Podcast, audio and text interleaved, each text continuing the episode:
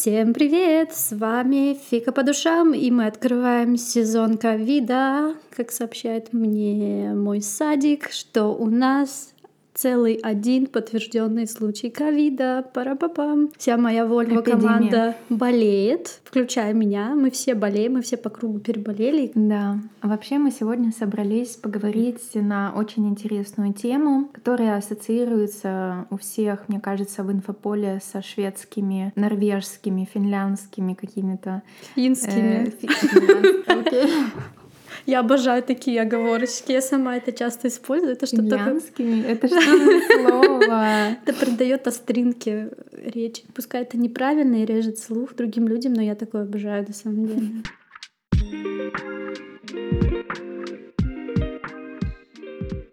Давай только сначала представимся. Да. А то только мы название сказали, да. С вами сегодня я, Софи, как и всегда. И моя подруга Таня. И мы разговариваем по душам на нашей шведской кухне у Тани. Обстановка меняется, но кухня как остается. была база, так и остается. И сегодня мы просто поговорим о том, что такое вообще нордические отцы, и поделимся небольшой инструкцией, так сказать, по тому, как стать вот этим вот пресловутым нордическим папой, потому что есть э, как бы термин закрепленный за вот этим вот явлением, да, о том, каким папой можно быть, и есть название целая разновидность отцовства. Такие папы здесь называются латте-папа, но mm-hmm. у меня есть еще вот подруга со Стокгольма, блогер Оксана, и она вот это называет шведа бати.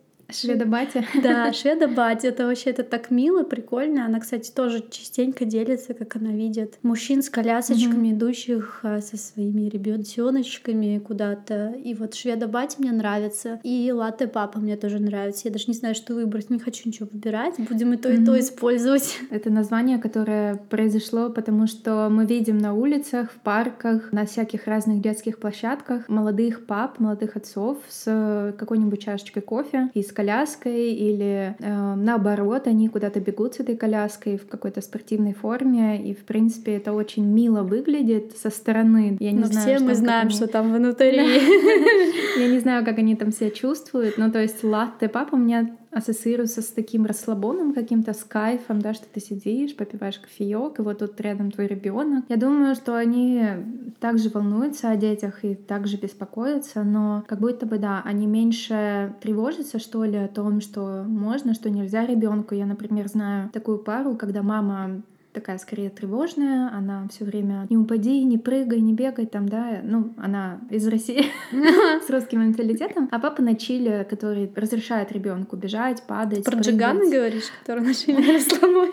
Не, ну это кринж, мне кажется, это история именно про то, что там не распределены роли правильно, да, как бы, ну, не то чтобы правильно, а равноправно. Про Джигана? Да. Если представить такой образ собирательного Джигана, ну вот пап, который на чили на расслабоне, он не парится, да, там, что mm-hmm. дети поели, что они, в чем они одеты и так далее. То есть они присутствуют в жизни ребенка, да, только для веселья какого-то, только для отдыха, а мама все время заботится о безопасности, о том, покушал ли ребенок, здоров ли он и все такое. То здесь мне кажется, тут дело в другом, именно потому что здесь общество в целом какое-то более-менее равноправное, да, и мамы, и папы, они здесь не имеют таких вот жестких гендерных ролей, да, вот что мама — это мама, это родитель, это главный, не знаю, решатель в семье, а папа — это чисто для прикола, для посмеяться, повеселиться, расслабляться и так далее. Есть даже такая терминология, когда мы читаем, например, какую-то информацию про родителей, да, здесь нет как бы мама и папы здесь скорее родитель один, родитель два называется.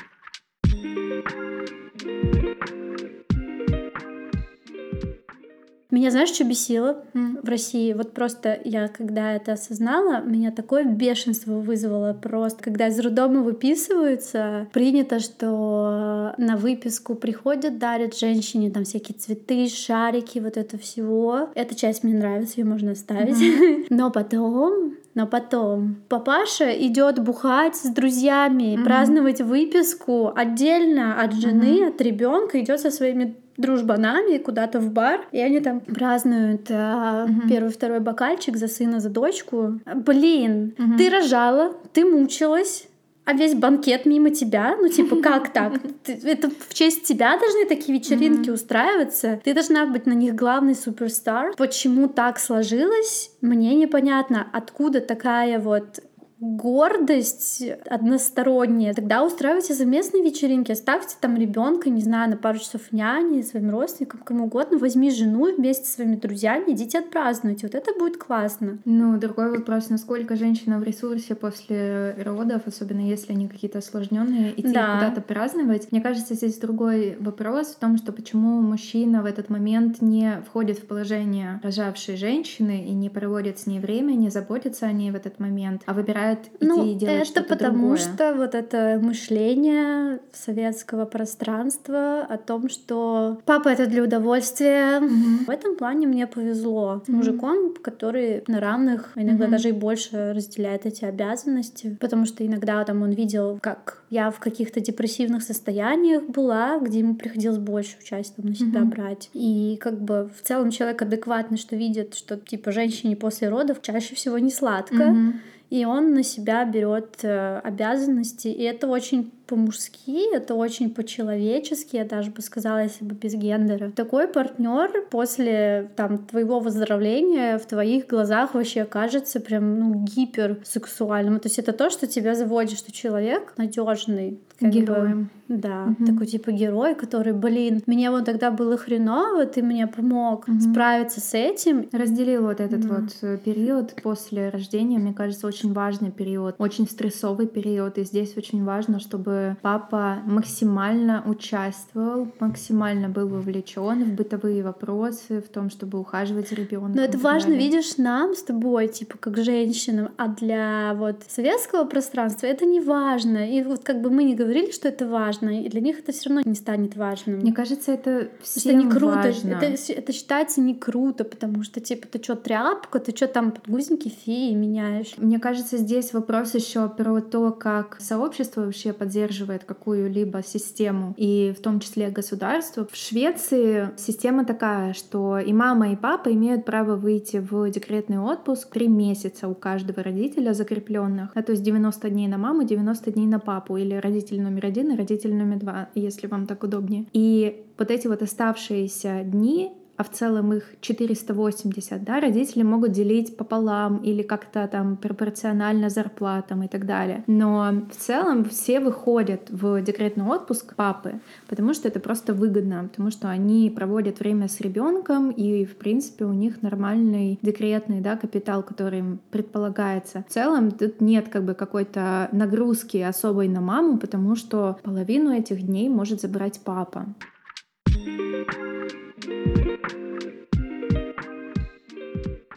Я вся вот такая, например, сочная девушка, mm-hmm. красивая, такая плодовитая mm-hmm. с точки зрения природы. Мне кажется, вот мне даже чисто вот на таком животном уровне неинтересно будет с мужчиной, который не умеет заботиться о потомстве. Mm-hmm. Ну вот, вот с такой вот базовой животной точки зрения вот будут передо мной такие два самца, хвостик свой распускать. Сколько бы мамонтов не принес супер мускулистый Тарзан угу. в коротких трусиках. разделе как бы, как бы сколько бы он там не принес mm-hmm. мне мамонтов, но если он не будет знать, что делать с ребенком, это сразу у меня отторгнет от него. Mm-hmm. На каком-то, я не знаю, животном уровне мне с ним будет даже вот элементарно в постель ложиться некомфортно. Mm-hmm. Типа, чувак, ты не сможешь позаботиться о ребенке? Ты что, сам ребенок? Пускай у меня будет даже немножко такой не мужеподобный mm-hmm. самец, немножко такой хилый с точки зрения общества, но умеющий заботиться о потомстве. Mm-hmm. В этом я увижу его силу, mm-hmm. и это мне будет сексуальнее даже, чем вот эти горы мышц и горы мамонтов. Mm-hmm. Я не говорю, что мне это не важно, я совсем там mm-hmm. дохлую лошадь выберу. Нет, как бы mm-hmm. я за баланс.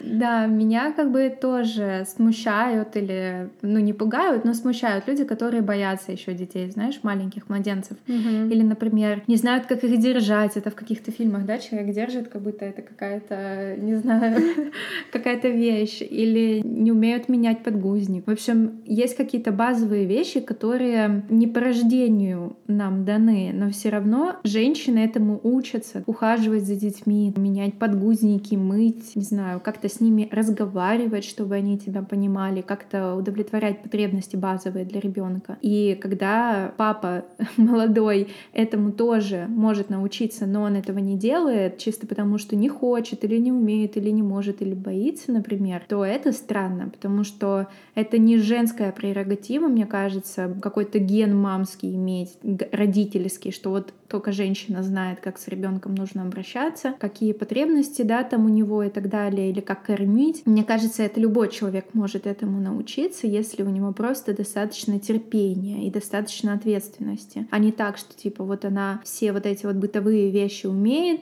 по рождению, да, а вот мужчина только для того, чтобы поиграть в игрушки он создан. Ну как бы нет. Здесь просто вопрос приоритетов и вопрос в том, что некоторые люди просто этому не хотят учиться, например. Или у них из-за стереотипов гендерных, да, складывается впечатление, что папам это не дано. Мамам дано, вот это все делать, а папам не дано. И вообще, как рождается связь между ребенком и родителем, это когда мы его постоянно держим на ручках, когда мы постоянно, да, там с ним контактируем, когда мы постоянно удовлетворяем его потребности. И если в эти первые там месяца или первый год жизни папа просто не подходит к ребенку, да, или просто с ним мало контактирует, мало берет его на руки, мало за ним ухаживает, то вот эта связь, к сожалению, может и ну, такой крепкой не получиться. Вот здесь еще хочется поговорить о том, что, например, у меня родители, да, у них чисто вот такие гендерные роли, то есть мама — это постоянно мама, а папа — это какой-то дядя, который ходит на работу туда-сюда, да, там приносит, не знаю, продукты, то, как мама заботится, папа так не заботится, да, то есть о детях. И вот это то, что я вижу в Швеции, этого нет, мне кажется. Какой-то посторонний дядя, который приходит, уходит и никак особо не вовлекается. Я могу здесь добавить некоторые высказывания одного папы, когда один шведа-бать получил э, такой комплимент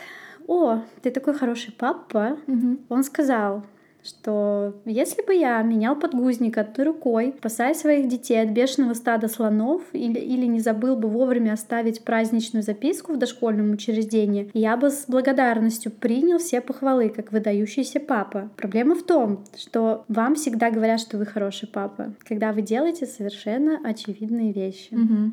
такие как кормление, еда или игры со своими детьми. А вот мамам никогда не говорят, что они крутые родители. Когда те открывают, например, банку с детским питанием или собирает пирог из песка. Когда кто-то говорит, что вы хороший отец, это означает, что вам удалось превзойти их крайне низкие и очень скудные представления о том, на что способен отец, что таким образом не является огромным комплиментом. И мне кажется, вот в этом комментарии все шведа папы местные, потому что они не считают это какой-то сверхспособностью, это для них обычная рутина, и мне кажется, некоторые даже могут оскорбиться за то, что их похвалили, обидели, потому что, ну, блин, а что а чё я такого сделала особенного, за что я достоин комментария общества? а чё, чё, прыгнул. Да, чё, чё, а чем моя жена хуже, например, mm-hmm. которая все это делает? Ты знаешь, мы тоже, когда я только сюда приехала, мы гуляли по парку и видели вот этих вот пап с колясками. У меня внутри было восхищение и умиление, но потом, спустя пару лет, я уже думаю немножко со стыдом об этом, потому что для меня это было не норма. Для меня это было что-то удивительное, что-то из ряда вон выходящее, чего ты не видишь на улицах, например, Калининграда, так сказать, в парках Калининграда есть мамы с колясками, но не папы с колясками. Очень редко где-то пары с колясками. А здесь папы с колясками — это такая вообще классическая шведская картинка, что просто, ну, другой классической шведской картинки мне сложно представить. Как будто выделяя этих людей, мы немножко mm-hmm. затмеваем маму тем самым. Типа, да. если мы будем ходить им дифирамбы петь, какие классные шведы бати, как mm-hmm. будто мы тем самым оскорбим мам. Вот, вот, да, вот это вот такая да. грань, как по тонкому льду ходить.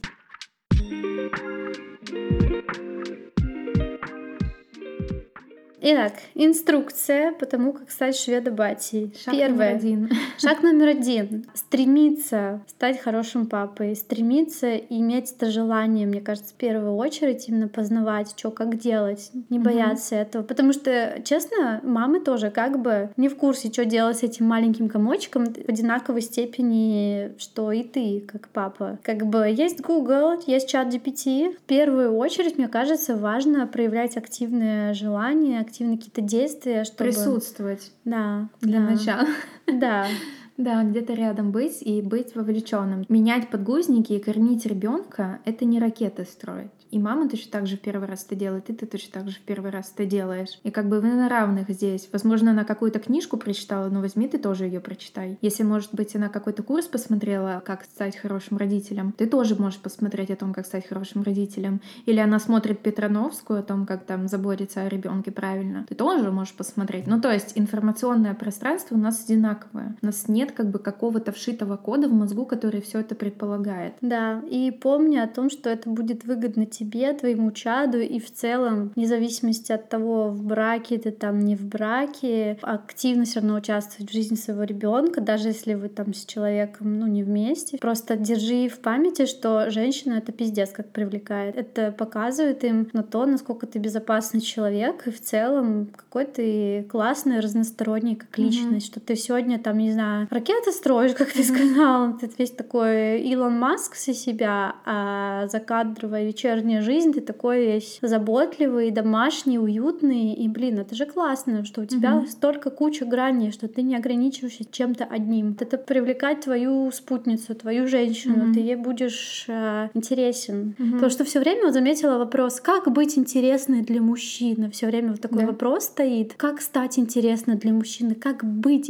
как будто бы mm-hmm. женщина, она все время ниже. А у нас не задается вопрос, а как, как мужики должны стать интересными для mm-hmm. женщин? ну извините меня, тоже будьте разносторонними. Все время общества есть ответ, ну типа да, зарабатывать деньги, строить карьеру, быть реализованным и так далее. Если ты будешь все время мне пиздить про свою работу, мне с какое-то время это может быть супер интересно, но это будет монотонно, и с какое-то время это надоест. Нужна смена деятельности, ролей. да, ролей, переключений. И если ты будешь все время такой в образе, в образе достигатора, гиганта, всея планеты всей, ну, каким бы ты там не был бы утником, супер героем и прочее, mm-hmm. это надоест просто потому, что ты будешь зациклен только на одной своей роли. Вот интересно mm-hmm. именно переключение и многогранность, мне кажется. Поэтому вот чтобы стать в том числе интересным спутником по жизни там для своей mm-hmm. женщины или там какой-то другой потенциальный, тоже активно в это вовлекайся, это тебе поможет по жизни.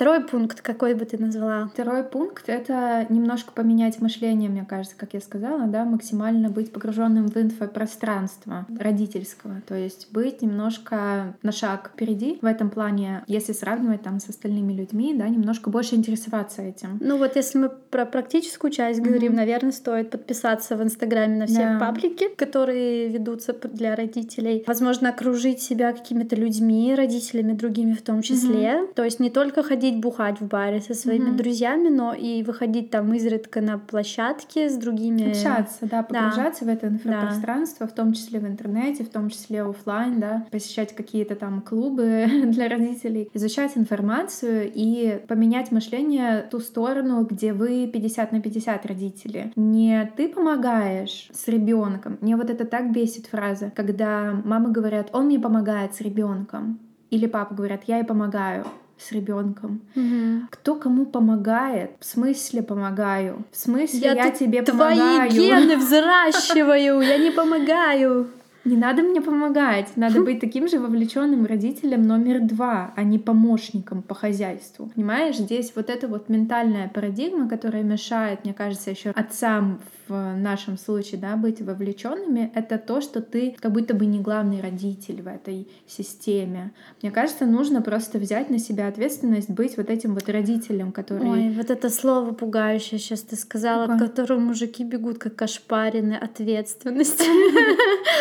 Но вот это прям вообще ты сказала просто. Это коллерирует с установкой типа до 40 лет все мужики как дети. Но ты же сказала, что если человек, он не умеет обращаться с детьми, да, что он тоже как ребенок. Но вот ответственность — это качество взрослого человека. Ребенок безответственный, да, я соглашусь, он не должен нести там ответственность, да, какую-то за другого ребенка. А взрослый человек, он должен нести ответственность за то, что он меня, воспроизвел. У меня сейчас какие-то негативные пошли нашли сценарий в голове про то, что мы все сейчас это говорим, все эти шаги, как стать нордическим папой. А вот же большинство слушателей, которые из России, и даже если нас слушают, mm-hmm. они же просто, ну как бы, у них это даже не ценность, у них это вообще не приоритет. Вряд ли они даже кликнут на mm-hmm. такую ссылку, чтобы послушать про то, как стать более лучшей версией себя mm-hmm. в качестве папы. Вот мне кажется, в этом проблема, что Многие у них даже да, это считается таким чем-то зашкварным и чем-то таким скучным, что ли, что мне кажется, эти советы в основном будут, блин, слушать те же девушки, а не mm-hmm. отцы. Вот как-то. Ну, слушай, мне хочется верить в то, что идет все-таки какой-то прогресс, все-таки идет просветительская какая-то работа, да, вот в информационном поле, и папы более и более вовлечены в развитие и воспитание детей. Мой посыл в том, что, возможно, нам стоит прояснить вообще, зачем это нужно. Зачем становиться нордическим папом? Вот какая в этом ценность?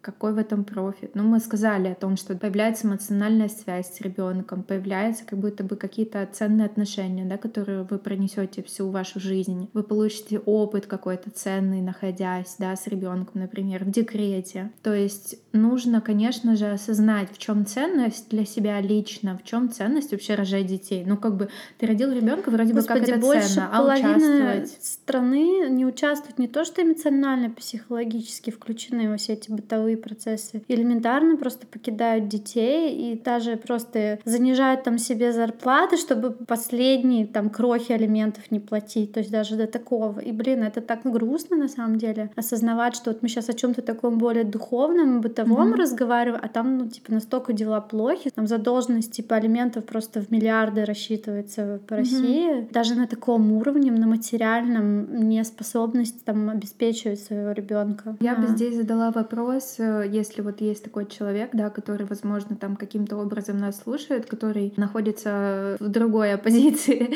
к нашему мнению, я бы хотела спросить такого человека, который там, да, не хочет нести ответственность, какого бы родителя он хотел себе, для себя, какого бы папу он хотел бы себе для себя, маленького. И здесь вопрос как бы в том, что это поколениями продолжается, да, то есть вот такой вот паттерн поведения, когда отец просто отсутствует ментально, эмоционально или тупо физически, то мне бы хотелось хотелось задать вопрос, да, а какого бы родителя тебе хотелось иметь? И таким родителем нужно быть.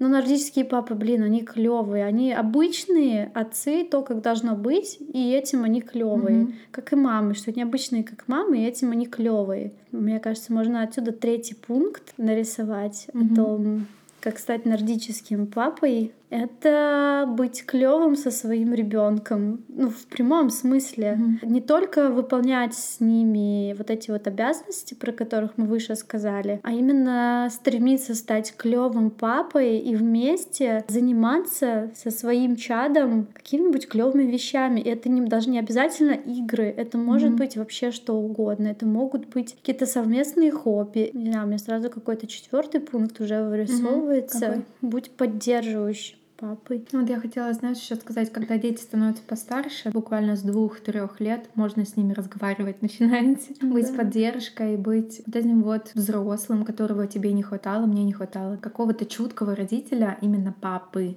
потому что мама, мне кажется, всегда она такая принимающая, нежная, а отцы они какие-то суровые, да, вот если вот мы говорим про стереотипы, то быть нежным тоже, быть каким-то заботливым, быть просто открытым, чутким к диалогу, мне кажется, спрашивать ребенка, как он себя чувствует, что ему нравится, что ему не нравится О, и так далее. Я знаю, представь, что перед тобой не ребенка такой же взрослый, угу. у которого есть свое мнение, пускай оно там не сформировано по-человечески, возможно, на каком-то квадро-катабре языке, но представь, угу. что перед тобой тоже такой взрослый, как, например, твой партнер по работе, коллега, который к тебе подходит, говорит, слушай, я вот что-то не знаю, что я там чувствую, бла-бла-бла-бла-бла, помоги mm-hmm. мне. И ребенок то же самое же Он просто другими словами это mm-hmm. будет говорить. Отнесись к этому по-серьезки, как, как хотел бы ты, чтобы вот как ты взрослому какому-то оказал бы mm-hmm. поддержку. Вот то же самое и ребенку mm-hmm. дать. Мне кажется, mm-hmm. это прикольно. Да, это очень важно, мне кажется, где есть вот этот вот именно эмоциональный контакт. А у детей очень сложно с эмоциями, да, они плохо умеют их выражать, их осознавать. И мне кажется, нужен взрослый всегда, который им в этом помогает. Да, мне кажется, в этом пятом пункте нужно добавить, что тебе стоит заняться изучением какой-то детской психологии mm-hmm. в том числе, чтобы как бы лучше и качественно взаимодействовать с ребенком со mm-hmm. своим.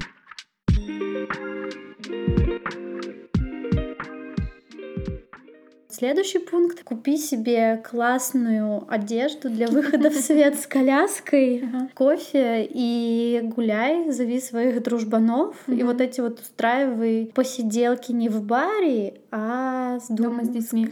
Дома с детьми, да. Устраивай, зови своих друзей в том числе. И будет вам счастье. Все готово. Вы нордический папа, который вот такой весь классный, испепеляет добром, пониманием, от которого в том числе идут прекрасные эндорфины. От которого хочется иметь детей. Детей, да, господи.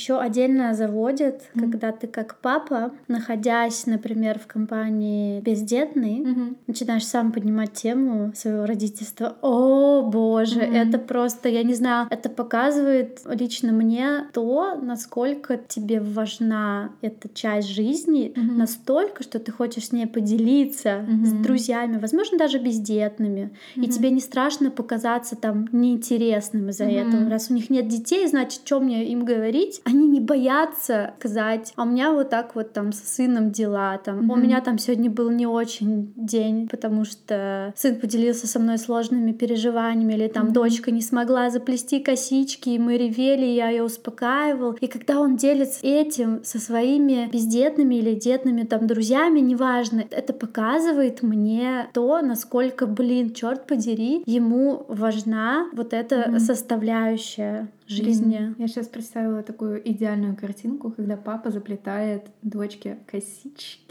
колоски, знаешь, какие-нибудь, какую-то прическу делают. Господи, да в Инстаграме, настолько... в Инстаграме столько классных видюшек, рилсов попадать про то, там, как эти, не косички, а пылесосом, знаешь, такая mm-hmm. эти волосы собирает, и там находит какие-то совершенно уникальные решения, необычные, там иногда даже инженерные какие-то, для того, чтобы mm-hmm. решить какие-то детские проблемы, и это же так прикольно, это так... Это на самом деле терапевтично, да, вот как-то взаимодействовать с ребенком очень вовлеченно, очень искренне для наших внутренних детей детей. Это еще к вопросу, зачем, да, вот нам ну становиться ну, да. вот такими родителями, потому что это настолько целительный опыт для наших внутренних детей, которые вовлекаются, проживая вот какое-то свое второе детство, да, более какое-то клевое, более веселое, более доброе, что ли. Так как многие, видимо, боятся прожить еще раз свое детство, потому что оно было у многих не очень. Mm-hmm.